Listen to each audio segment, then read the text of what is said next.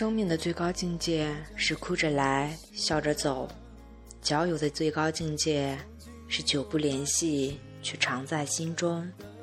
然而呀，婚姻的最高境界却是白发苍苍，依然执手。Hello，大家好，这里是荔枝 FM 幺四六七三五八，恋爱到结婚，我是主播。短不自路，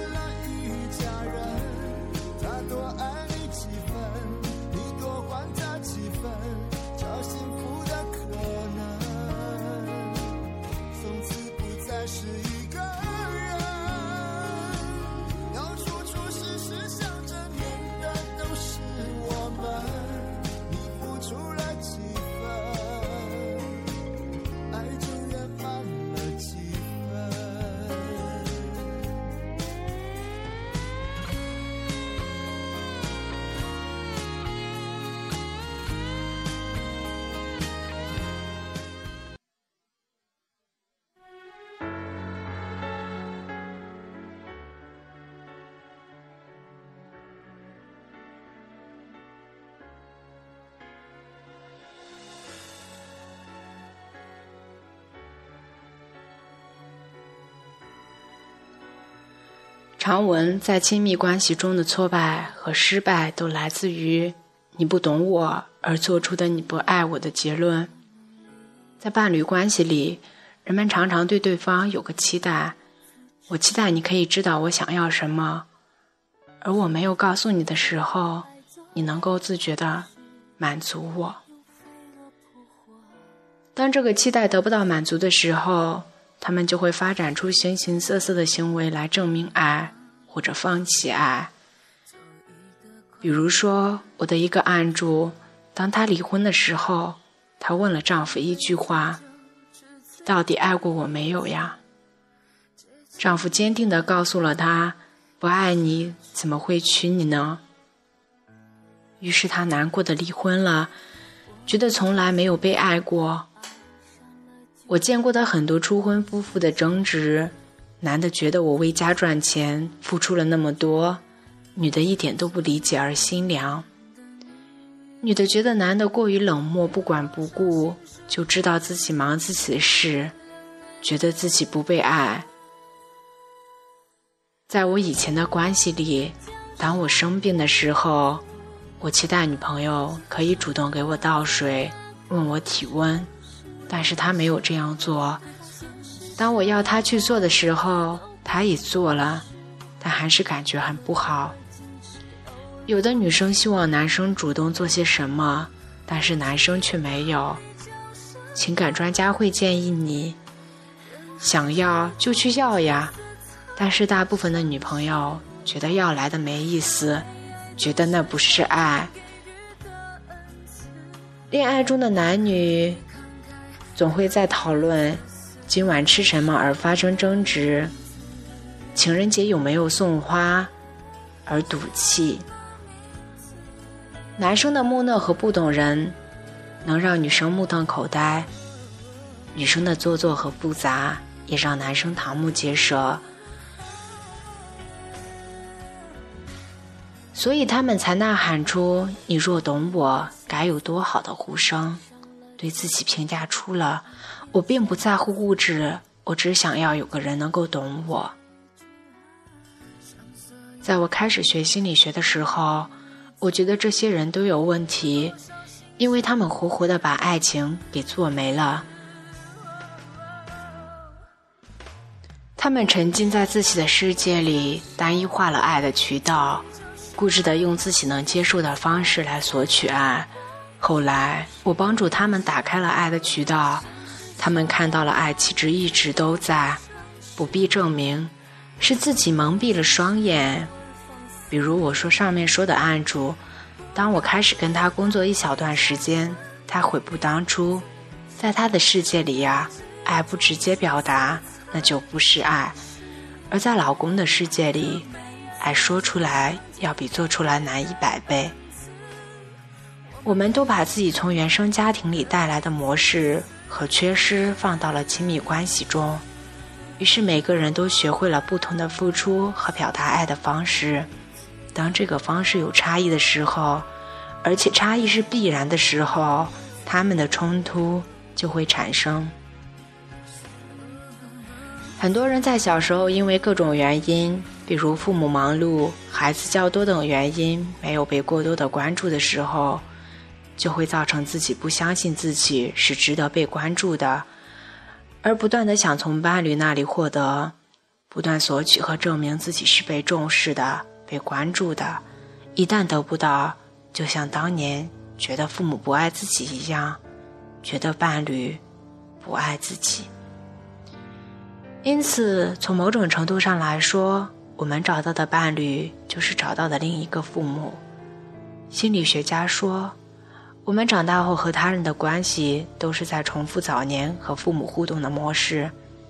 亲密关系作为人际关系的升级版，尤为如此。当年我们怎么学会了怎么不被爱，我们就会从伴侣类似的行为中体验到同样的不被爱。当这些人来到心理治疗室的时候，心理咨询师会对来访者做一个评估。他们的父母在他们小时候没有做什么？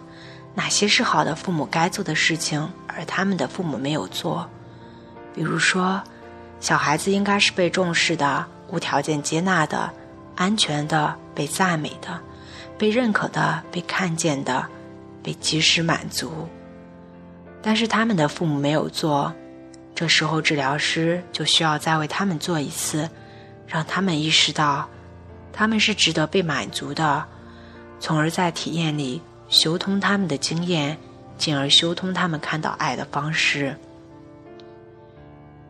因此，治疗师们常说，成功的治疗师和成功的父母做的是一样的。成功的治疗师只做两件事：第一。评估来访者的父母当年是什么该做的，但没有做。第二，对于这些事，治疗师做了吗？所以接下来的很常见，也被认为。所以接下来很常见的移情就会发生，来访者很容易爱上治疗师。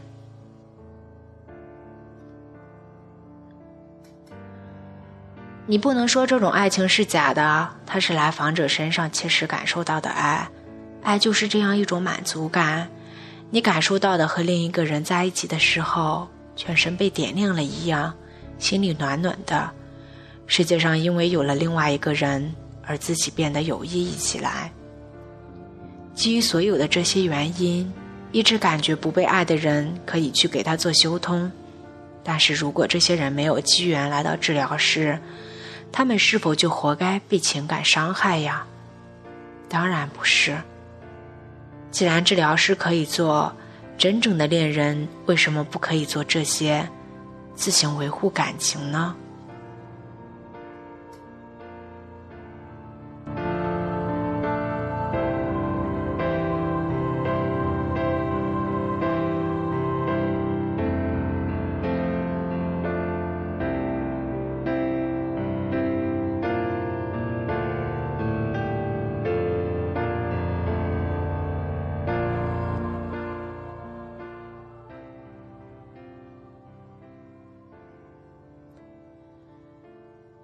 在爱情中也是这样，把握好治疗师的两件事情，你就是一个好的恋人。你要去知道你面前的这个恋人，他经历了什么，经历了哪些缺失，哪些是他从小就没有得到的，就会被一直延续下来，在其他客体身上寻求满足，那个最靠近他的恋人就会首当其冲。因此，你需要知道这个伴侣缺失了什么。而他需要什么？当他与你产生冲突的时候，他必然在以他的方式索取他需要的心理营养，那是他变相了小时候哭喊的信号。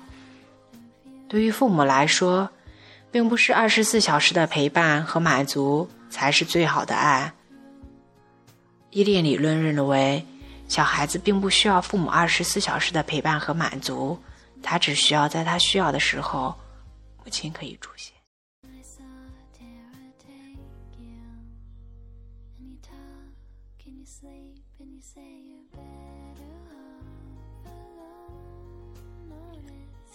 我有一个案主，他对伴侣极度不信任，又非常占有。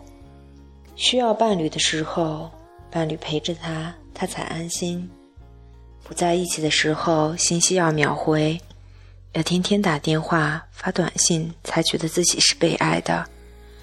我们探讨到他的幼年的时候，他谈到经常不敢睡去，一旦睡去后醒来，就会看不到妈妈，他使劲哭。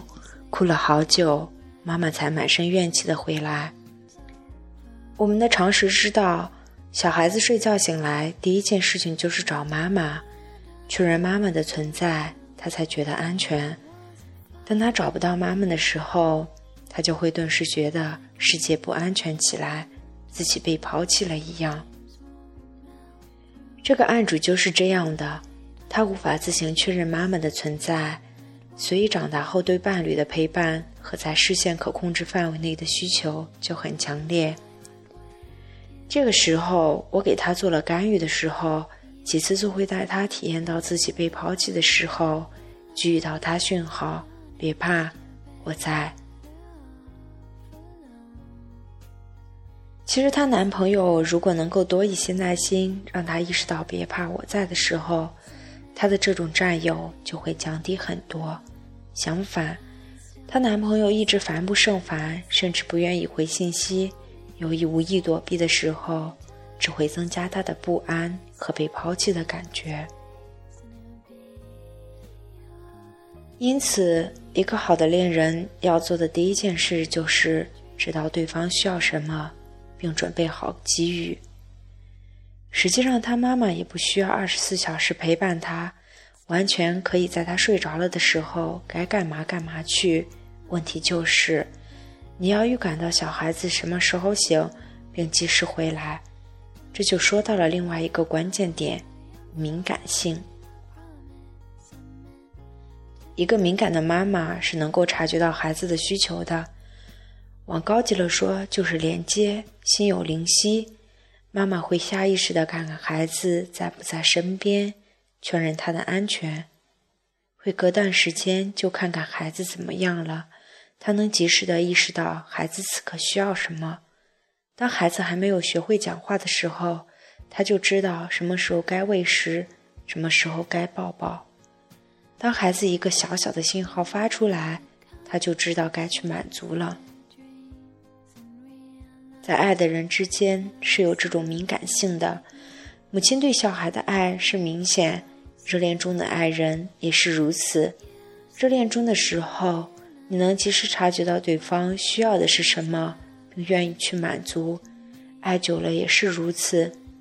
你看那些多年亲密的夫妻，就具有这个特点：他们眼神一动，就知道彼此在想什么，需要什么。他们结婚的时间越长，就越懂得彼此的眼睛。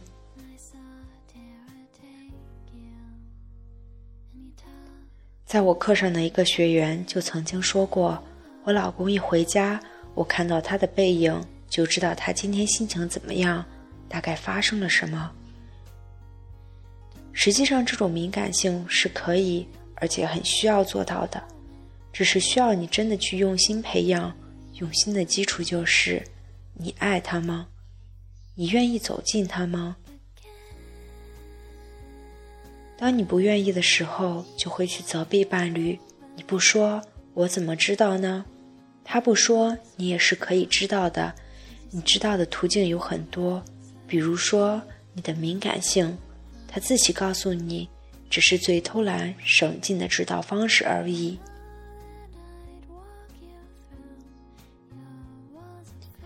知道对方是怎么想的，完全是可能的。很多情感专家在教育学里说，不要把对方当成你肚子里的蛔虫，能知道你怎么想，能知道你要什么。妈妈可以知道孩子怎么要想要什么，心理师可以知道病人怎么想要什么。作为无比亲密的爱人，有什么理由不知道呢？所谓的不知道，大抵只是不想知道，不想走出自己的世界，对对方保留一定的埋怨和指责。实际上呀，当你真的很爱一个人的时候，你是愿意走进自己的世界，真的去理解他的，理解他的缺失，并且愿意满足他。我相信爱是可以超越价值观的不同的。当然，这并不是你苛求另一半的理由。当他没有意识到你的心理需求，不具备敏感性的时候，并不是他不爱你，只是他没有学过如何去爱。他是一个爱人，却不是一个成功的爱人。我们这里所谓的成功的恋人，是和成功的父母一样，做的事情是为了促进彼此关系和谐，能够促进对方成长的人。如果你的伴侣不是一个成功的恋人，你可以先成为一个敏感的恋人，察觉他童年缺失的营心理营养，教会他敏感如何去爱。或者你也可以换了他来找我。很多人还会计较，我不是你的妈妈，我只是你的爱人，你妈妈欠你的不该我还，道德上来说无可厚非。你不该承担这些，但是实际上来说，你要想成为一个成功的恋人，你首先先要学会敏感，其次就要察觉他童年缺失的各种东西，教会他敏感，教会他如何去爱。这就是一个成功的恋人所需要做的。如果你只是一个恋人，还不是一个成功的恋人。那么，你需要学着去做到这些。